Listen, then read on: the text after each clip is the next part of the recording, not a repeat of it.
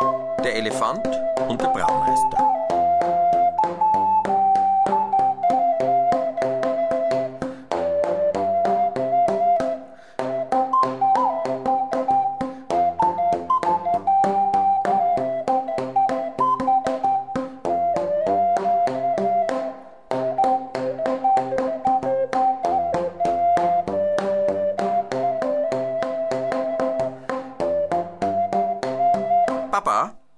Der Maxel, du musst mir eine Geschichte erzählen. Da ist einmal, sagt der Papa, der Elefant im Urwald spazieren gegangen. Und wie er um einen Baum herumgeht, was sieht er da? Ein Bierflaschel, sagt der Maxel. Der Elefant hat sich gewundert, sagt der Papa, wo da mitten im Urwald auf einmal ein Bierflaschel daherkommt. Und er ist weitergegangen. Und wie er wieder um einen Baum herumgeht, was sieht er da? Ein Eisenbahngleis, sagt der Maxel. Ein Eisenbahngleis, sagt der Elefant, sagt der Papa. Wie kommt denn jetzt bloß dieses Eisenbahngleis in den Urwald herein? Da muss ich doch gleich einmal das Krokodil fragen.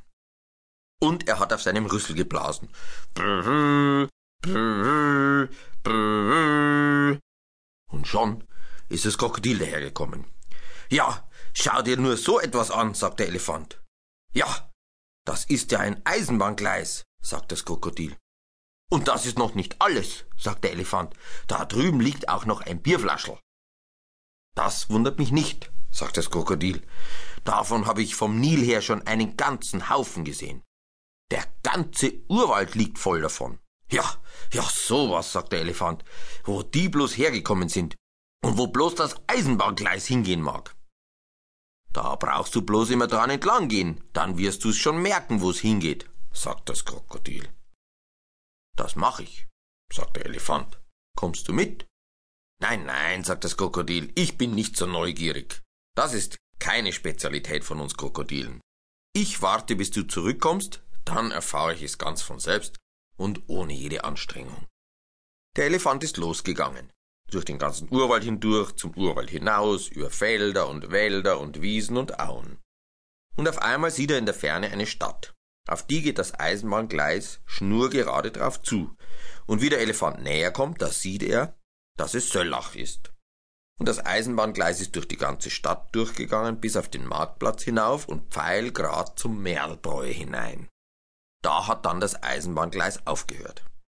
Auf dem Gleis sind drei Güterwagen gestanden und daneben der Herr Braumeister.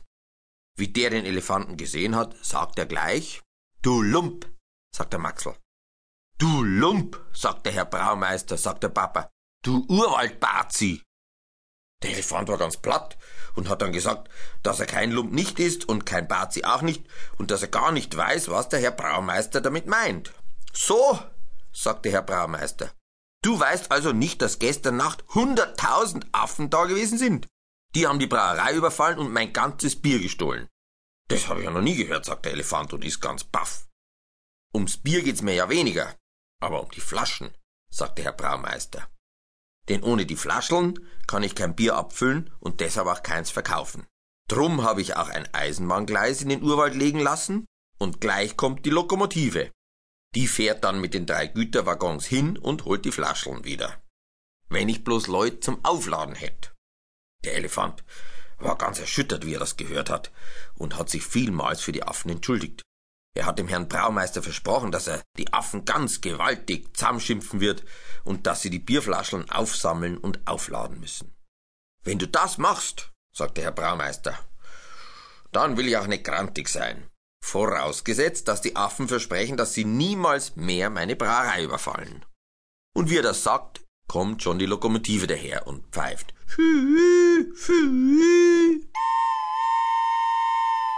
Und hängt sich an die Waggons an. Und der Elefant ist eingestiegen und gleich hat die Lokomotive angezogen. Da macht der Maxel. Helft, helft, helft, helft, geht schon wieder, geht schon wieder, helft, helft, helft, geht schon wieder, geht schon wieder. Und dann ist es schon dahin gegangen, sagt der Papa, über Felder und Wälder und Wiesen und Auen und in den Urwald hinein und durch den Urwald hindurch, akkurat bis zu der Stelle, wo das Krokodil gelegen ist.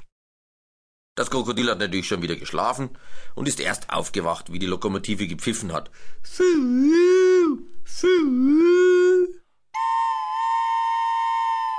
Dann hat der Elefant dem Krokodil die ganze Geschichte erzählt.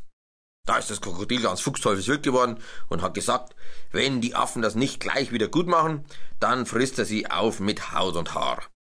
Daraufhin hat der Elefant mit seinem Rüssel den Affenblaser geblasen.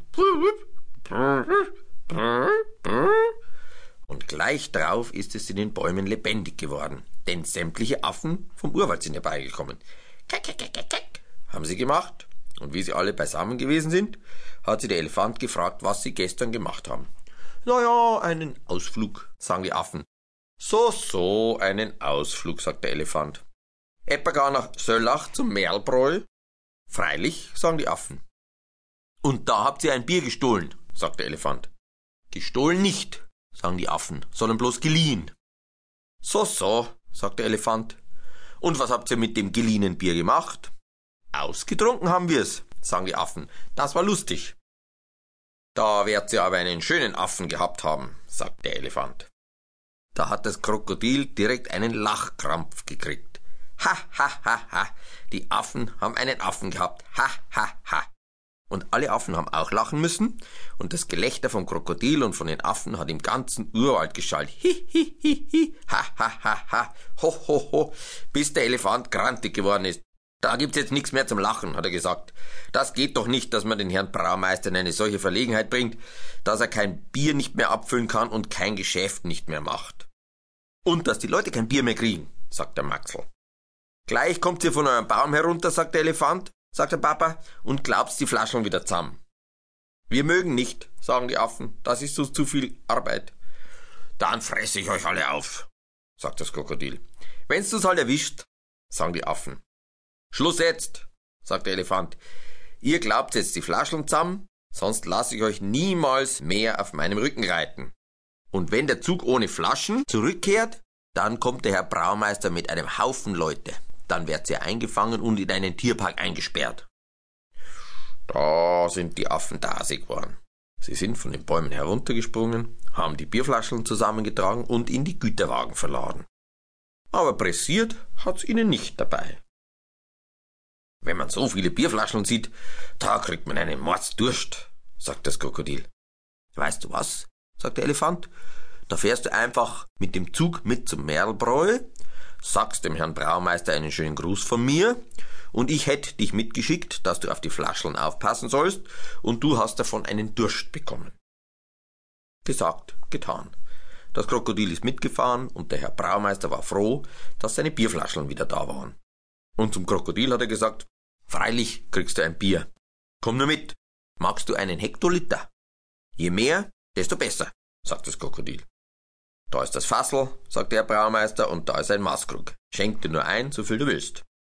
Na, na, das ist mir zu umständlich, sagt das Krokodil und hat sich unter den Hahn vom Fass gelegt und das Maul aufgesperrt. Dreh nur auf. Und da hat der Herr Braumeister den Wechsel aufgedreht und gluck, gluck, gluck ist das ganze Bier in das Krokodil hineingeronnen. Wie das Fass endlich leer gewesen ist, hat sich das Krokodil nochmal das Maul abgeschleckt und dann seine Augen fest zugedrückt. Links und rechts sind ihm ein paar Krokodilstränen herabgelaufen und dann hat es geschlafen und geschlafen. Es hat überhaupt nicht gemerkt, dass es der Herr Braumeister in den Waggon hat laden lassen, dass es in den Urwald zurücktransportiert worden ist und dass dann das Eisenbahngleis abgebaut und der Zug wieder nach Söllach zurückgefahren ist. Und wenn es nicht aufgewacht ist, dann schläft es heute noch, sagt der Maxel.